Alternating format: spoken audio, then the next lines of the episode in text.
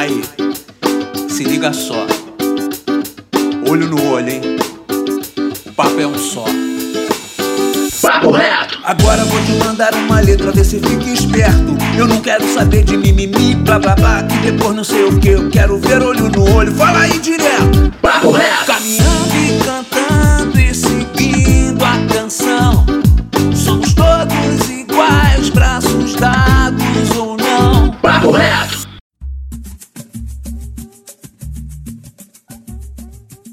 Fala, meu querido e minha querida, meu consagrado e minha consagrada, nosso jovem brasileiro, esse jovem rapaz do Brasil, cara, Brasil. Hoje não tem dois papos, não tem papo torto, hoje o papo é reto, este maravilhoso podcast promovido pelo Instituto Reação. E é isso, né, cara? Bum bum praticum bum pro curundum. É nesse ritmo de samba enredo que vamos entrar nesse podcast. Nessa semana tivemos o Dia Nacional do Samba, dia 2 de dezembro. O samba surgiu na virada do século XIX para o século XX através da mistura né, entre o batuque e as influências rítmicas europeias, né? É, surgiu do século XIX para o século XX a partir da gravação e sucesso do samba pelo telefone.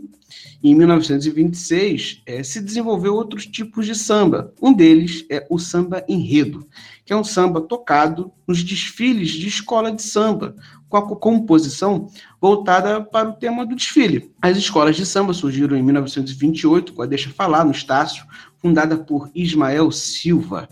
A partir daí surgiram outras escolas e também os desfiles. O samba é a marca da cultura brasileira. Só que hoje, especificamente, vamos falar um pouco sobre a experiência, né, essa experiência maravilhosa que é desfilar e tocar numa escola de samba na avenida. Quem vos fala é o Pedro Aurélio, educador do Instituto Reação. Estamos aqui para debater esse tema junto com o nosso educador, Gilson Jarzi. Oi, Gilson. Olá, bom dia, boa tarde, boa noite a todos. E quem não gosta de samba, bom sujeito não é. Tem que mandar o clichê, né? Tem que mandar e não é mesmo, né? E temos a nossa educadora, Mariana Barbosa. Oi, Maria. Fala pessoal, prazer estar aqui com esse tema que já me deixa toda arrepiada. É. E temos as nossas convidadas do dia, né? A gente vai falar aqui com a Eveline Barros. Eveline, que é ritmista, toca chocalho na Acadêmicos do Sossego. Oi, Eveline. Tudo bom, querido? Prazerzão estar com vocês aí, viu? Prazer é todo nosso. E temos a Gislane Terêncio, que é ritmista também na Vila Isabel, na Acadêmicos do Sossego, e desfila há muitos anos como componente. Oi, Gislaine. Bom dia, bom dia a todos. É um prazer estar aqui com vocês. Só uma curiosidade, a Gislaine já desfilou em 10 escolas de samba no único carnaval. Essa Não é aí é mentira.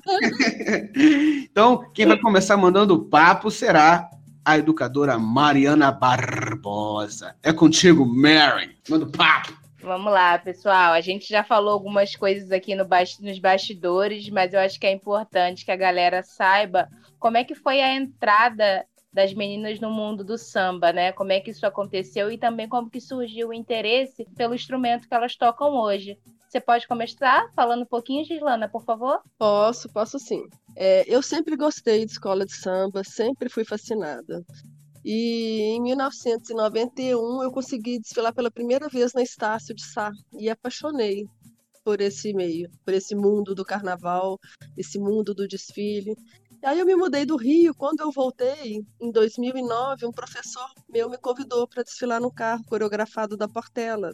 E eu sou portelense. Aí eu fiquei doida, aí fui, adorei no primeiro ensaio, fiquei fascinada. Aí um amigo meu, um amigo não, um menino que estava ensaiando do meu lado virou para mim e falou assim: "Você vai sair em quantas?"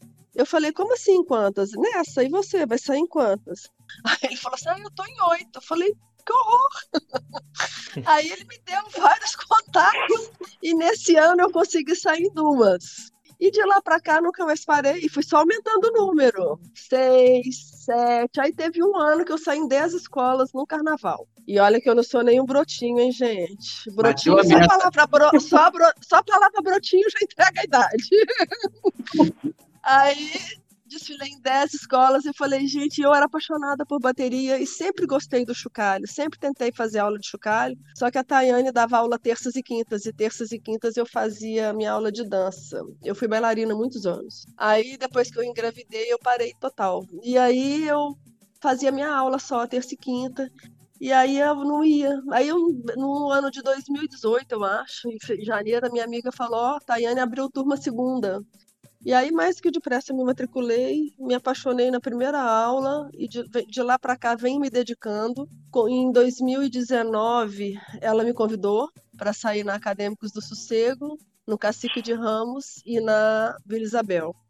Aí eu fiz o teste, passei, e a minha estreia foi em fevereiro de 2019, nesse meio da bateria. E eu, sim, sou apaixonada. Não tem explicação para falar a emoção que é você estar tá numa bateria de escola de samba. É muito bom, muito emocionante. Acho que esse é meu resumo, assim.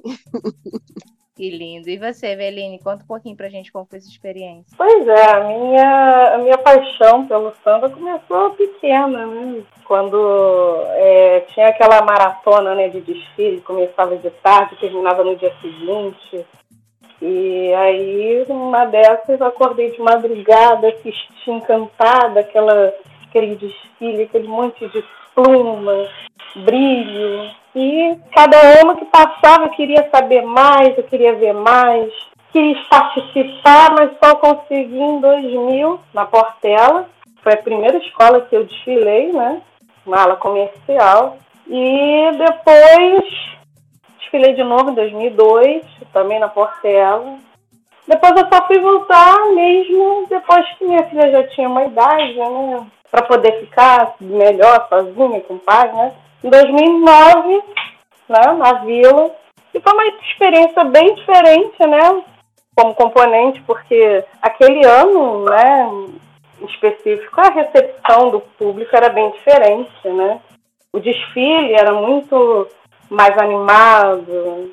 E daí em diante eu saí mais da vila, né, como componente. E também fiquei assim, que nem a Giz, né? Comecei em uma, depois em outra. E, enfim. Porque é uma cachaça, né? Um vício. É, e antigamente eu até subia também desfilava no sambódromo, então às vezes saí, rolava assim de uma. ah, tem fantasia sobrando, bora, bora. Exato. E aí comecei a desfilar em acho que poucas escolas assim. Na Intendente eu estreiei esse ano, por incrível que pareça, mas no sambódromo, assim, acho que eu em quase todas. E ritmista, conheço a, a, a Tayane há muito tempo, assim, ela era, ela era aluna de uma amiga minha, né? E conheci ela na espaço, né, tocando e tal. Ela ficava falando, pô, vamos tocar, vamos tocar. Eu só fui aceitar há três anos. Ah, vamos, vamos, vamos ver se isso vai dar. Achei que fosse aliviar um pouquinho o estresse do dia a dia, de repente treinar minha ansiedade. E aí foi quando entrei e não parei mais, né? Aí fiquei no, no sossego. Levei três nomes da vila, já posso pedir música no Fantástico. E... já estou pronta para os provas, enfim a gente vai tentando, né? Enquanto houver vida, a gente vai tentando, né? Mas, enfim. Você vai, estar, você vai estar na cabeça do Salgueiro ali, ó, da Vila, da, da Portela. De, é um processo, é um processo, é um processo. É, daqui a pouco a correria vai ser com o instrumento na mão. É. É, então, meninas, estava aqui ouvindo vocês. Aí eu queria começar essa pergunta, na verdade, com um relato pessoal, porque no, no início dos anos 90, meu pai ele foi presidente do bloco aqui na Maré. Eu moro na Maré, né? E ele, uhum. foi, ele foi presidente do bloco Mataram o Meu Gato, que depois virou escola, Gato de Bom Sucesso, é, e, e, enrolou a bandeira há pouco tempo, né? É, infelizmente. Muito triste. Mas na época que meu pai era presidente, eu vivia na quadra e eu acompanhava muitos ensaios da bateria. É, eu adorava os ensaios da bateria, era uma coisa de louco, as crianças ficavam enlouquecidas correndo pela quadra. E aí eu queria saber de vocês como é que é essa, essa rotina de ensaios, porque a gente vê tudo bonitinho lá no desfile, tudo acontecendo direitinho, não pode ter um erro, né? É, é, os ritmistas têm que estar certinho no lugar, tem que tocar muito bem. E aí eu queria saber como é que é essa rotina de ensaios, como é que é, é, é, é o treinamento de vocês. E, pô, a gente sabe que o carnaval, o, a preparação para o carnaval começa assim que o desfile acaba. O carnaval do, do ano que vem, né? E aí eu queria saber Sim. como é que vocês conciliam essa coisa dos ensaios, do, da preparação com a vida pessoal, com, com a, a, vida profissional. Começar com a Eveline. Pois é, é, geralmente um mês, dois, assim, assim que acaba o carnaval, já começam os ensaios de bateria, né? A princípio, uma vez por semana e depois, perto do carnaval, quase todo dia, se deixar, umas 20 horas por dia, mentira. Mas é, é bem exaustivo mesmo, porque as baterias estão cada vez mais exigentes, né? Os jurados também estão cada vez mais exigentes, né? Então, realmente, quanto menos erros, né? Mais ponto, né? Então, a gente concilia daquele jeito, né?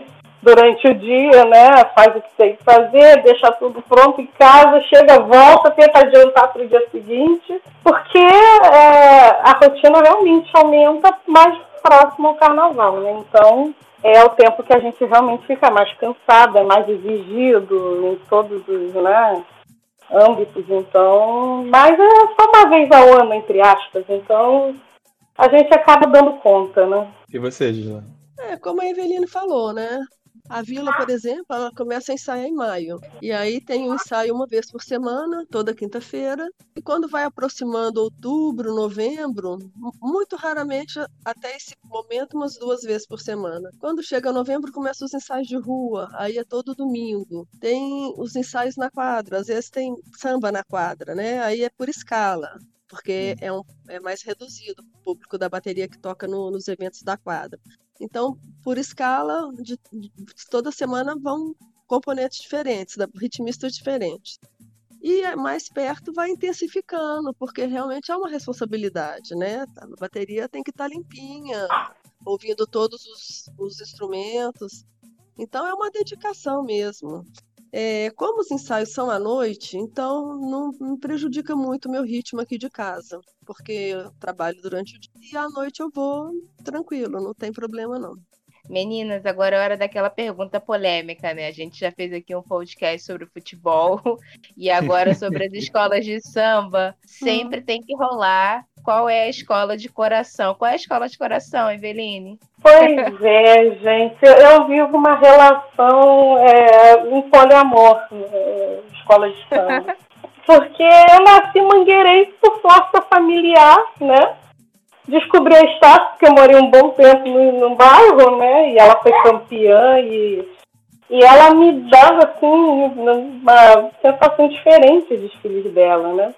Mas a Vila Isabel eu me senti acolhida, eu fiz muitos amigos, eu vivi momentos incríveis. Então, assim, eu me intitulo Vila Isabelense. Tá, e qual é a sua, Gislana? E eu vou pedir para, nessa pergunta, você aproveitar e falar se existe alguma diferença entre uma bateria e outra e se isso influenciou na sua escolha. É, eu sempre fui portelense, mas eu fui tão bem acolhida na vila, me apaixonei tanto pela vila que hoje eu falo que eu sou as duas, as duas Portela e Vila, porque a vila realmente é uma escola diferenciada, ela acolhe os componentes, é uma família, sabe? Não tem tem nada, todo mundo é amigo. Então eu, eu me apaixonei, sou muito feliz lá na vila. É, eu não escolhi a bateria pelo, pela forma que a bateria se desenvolve, não, pelo como a forma como ela toca, não. Na realidade, eu fui escolhida, né? Eu fui convidada, fui lá, fiz o teste e passei. E sou muito feliz lá, muito feliz lá. É claro que tem, é, tem diferença de uma bateria de uma escola para outra, né? Cada bateria tem seu ritmo, seu BPM diferente, tem a, a tocada diferente nas caixas, nos surdos.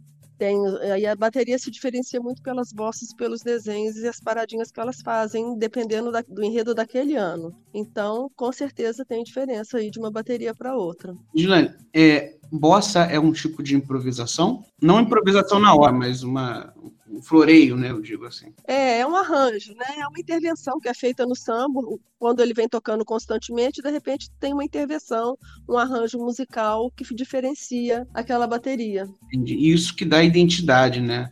E, além do Exatamente. BPM, né? Além do BPM, que são as batidas por minuto, né? Não é isso? Exatamente. BPM são as batidas por minuto. Normalmente eles tocam de 142 a 160 BPM, sei lá, alguma coisa assim. E isso depende também da, de modo como o surdo tá tocando, porque é ele que dita o ritmo, né? Exato. Se o surdo é de terceira, se é de Exato. O, primeira. sur- é, o surdo é que dita o ritmo. Normalmente, os, os surdos de terceira vêm no corredor da escola e os de primeira e de segunda nas, nas extremidades. Legal. É, então, gente, assim, você que está escutando, é, a gente às vezes na televisão não consegue perceber a diferença, porque não Uhum. tem como mesmo, né? Não tem um microfone ali, não tem como você perceber a diferença de som. É, até tem, mas não de forma tão clara, né? Às vezes passa despercebido, parece que é a mesma coisa, né? Só se É, Só mas é verdade, é assim mesmo. Você só no- nota a diferença na- na- nas paradinhas, nas Isso. bossas. Agora, quando você vai na avenida, aí você consegue ver a diferença clara, né? É como, como se fosse uma orquestra, uma bateria, só que é uma orquestra Sim, de ritmo, é, é, é- é isso mesmo. É, É. isso mesmo. sem as melodias, né? Só instrumentos de percussão. Uhum. Legal. Tenho também um- uma, uma coisa na bateria que é o apagão, né? Quando a bateria toda para para a comunidade cantar. Isso também é muito emocionante, é muito bacana de ver.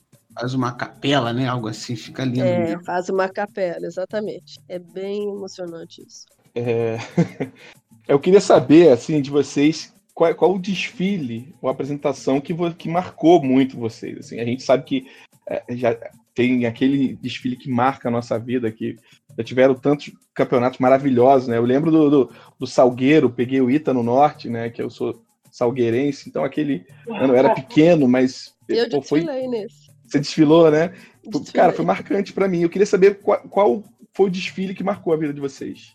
Olha, eu tive vários que me marcaram. Portela 2009 realmente foi muito marcante para mim.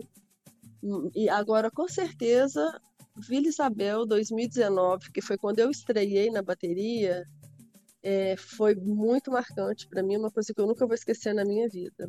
Entrei super nervosa, porque assim, por mais que você esteja preparada, você fica nervosa, né? E tá, estávamos preparados, ensaiamos bastante, tudo. Quando entrou ali no primeiro recuo, eu estava muito nervosa. Quando a bateria começou a tocar, aí pa- parece que passa tudo assim. E quando entrou na avenida mesmo, nossa, foi muito emocionante. Você ver aquele público todo cantando, vibrando com aquela bateria. Nossa, não tem preço. Foi muito bacana, isso eu não vou esquecer nunca. Pois é, eu, eu tive vários desfiles marcantes, né? A minha estreia na Portela, né? 2000, por ser a primeira vez, né? Como componente. A minha estreia na Vila, por causa de toda a euforia que eu não tinha visto, né? Antes, ao vivo, assim, né? É, na, na avenida, estando, participando, né? No, no caso. É, Vila 2012, 2013 foram assim anos- desfiles Ah, que ficaram para sabe verdade. Vila 2013 realmente foi ótimo. Foi assim maravilhoso e, Nossa, e eu- foi muito bom. Vila 2013 foi especial porque eu estava na ala 1, né? A gente era a ala do Galo. Então a gente via logo depois da, da- do, do casal, né? De Mestre e Porta-Bandeira. E era uma coisa assim, muito louca, cara. Foi muito louco. E, e ganhou, né? Vila 2013 Ganhou. foi muito bom, foi campeão. Eu, Foi eu vim dentro da campeão. bateria. Uma Ah, do... tudo. Lembra? Sim, sim. Daquelas bandeirinhas, né? É, formava um arraiá dentro da bateria, eu tava lá dentro da bateria. Foi um Já tava ano, preparando. foi muito bom. É, Vila 2019, apesar de não estar na bateria, né? Foi um ano muito especial porque a nossa ala era a última, né? E era uma ala de escravos coreografada, coreografia simples, né? Mas eu vi uma aclamação do público muito grande com a nossa a nossa coreografia e cada um tinha um adorno, né, que a gente levantava. Até a Sandrinha também fez parte. Uma, uma emoção, assim, descritível. E a minha estreia como ritmista, assim, eu achei um fiasco porque eu estava completamente catatônica, mas Foi, foi legal, foi legal. Eu preferi mais esse ano. Sossego 2020 para mim foi melhor que 2019. Porque aí passou a estreia, né? Passou É, a tava mais estreia, relaxada. mais. 2020 foi melhor pra mim também. Tocando. É, Gente, todo mundo que trabalha no polo do Reação da Rocinha já ouviu uma um pouquinho do relato do- desse desfile de 2019 pela Sandrinha. Espero que ela esteja escutando. Ah. Todo mundo ficou arrepiado também com, a- com, essa, com essas Sandrinha, histórias. ma- aqui, Sandrinha é mais conhecido como a fada sensata do chocalho. ah, é. Ela também é do Reação. É, eu sei. Meninas, eu vou aproveitar esse momento só para a gente falar um pouquinho sobre o, o espaço das mulheres né, no samba. Eu tenho uma percepção que eu, eu não, não tenho dados para comprovar, mas que há um aumento né, da participação feminina nas baterias e também, inclu- inclusive, como é, escritoras de samba. Eu queria saber se essa é uma impressão real e se vocês acham que ainda há espaço para conquistar. Eu acho que ainda falta. Eu acho que falta mulheres intérpretes, faltam mulheres carnavalescas, faltam mulheres é, é, mestres de Eu- bateria, Eu não ia apenas falar, Eu ainda quero diretoras. ver uma mulher mestre de bateria num grupo especial. Ainda vamos ver. É, teve uma na, na Intendente, que foi a mestre Ellen, a primeira mulher né, aqui no Rio de Janeiro com mestre de bateria, mestre Ellen. A Thaís, né? Thaís Rodrigues no feitiço. Não, a mestre Ellen na. Ai, não sei o que de Uruaiti, também rolou bandeira. Aline, eu acho que ainda falta mulheres em muitos setores do samba, todos esses que ela falou. Fa- Como eu disse, eu ainda quero ver uma mestre de Uhum. bateria à frente de uma escola de samba do grupo especial. Mulher cavaquinista é uma coisa rara. Eu tenho uma amiga que ela desfilou no grupo de lá da Intendente, numa escola da Intendente, como cavaquinista. É uma coisa que precisa também, sabe? É verdade. Compositoras, agora estão surgindo algumas, né? Sim. Mas a grande sim. maioria ainda é homem.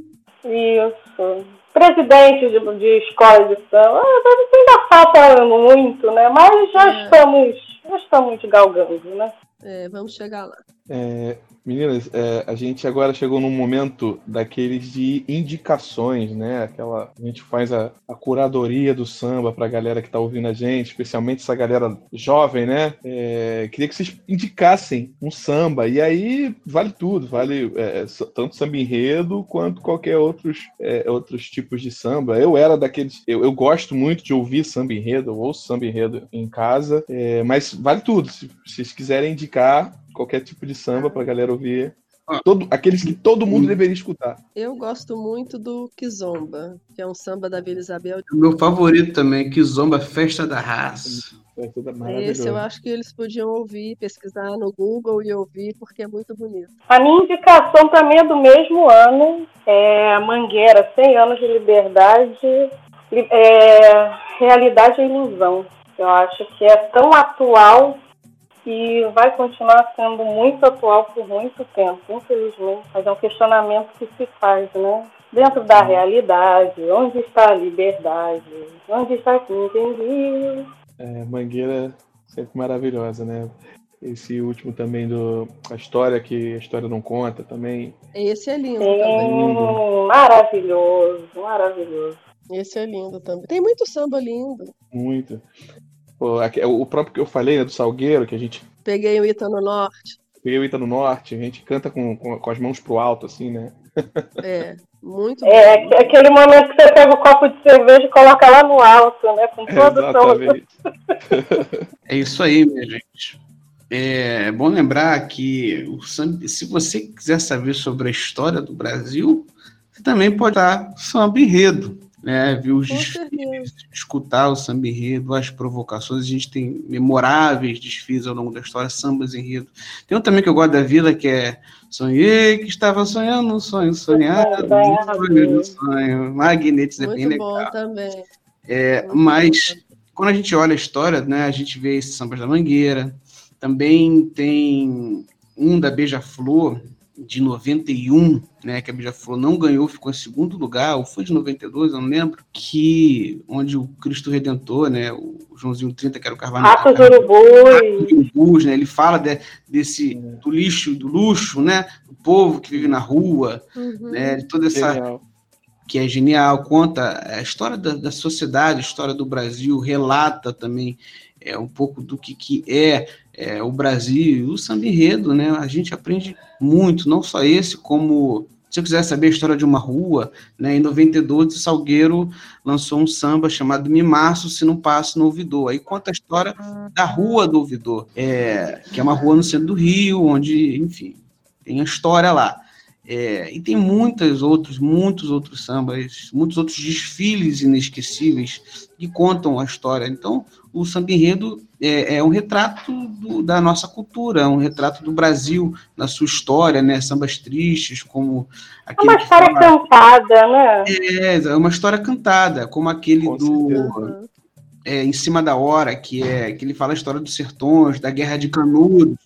Então, se você quiser saber, conhecer o Brasil, cara, escuta samba, samba enredo, né, veja o samba, claro que outros sambas também. É uma dica e a gente vai finalizando esse podcast.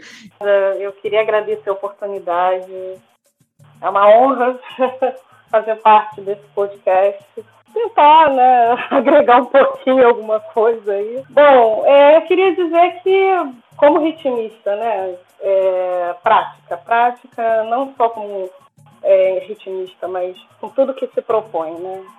Prática não leva à perfeição, mas ele leva ao máximo de conhecimento e autoconhecimento também. Então, é praticar, é mergulhar, é estudar, é isso, serve para tudo na vida. É, eu também, que foi um prazer estar aqui com vocês, falar com vocês, contar um pouquinho da nossa história, é, deixar o samba em evidência, que é tão nosso, né? É tão cultural nosso, e falar para esses jovens que o samba, ele ensina, sabe? Ensina muito.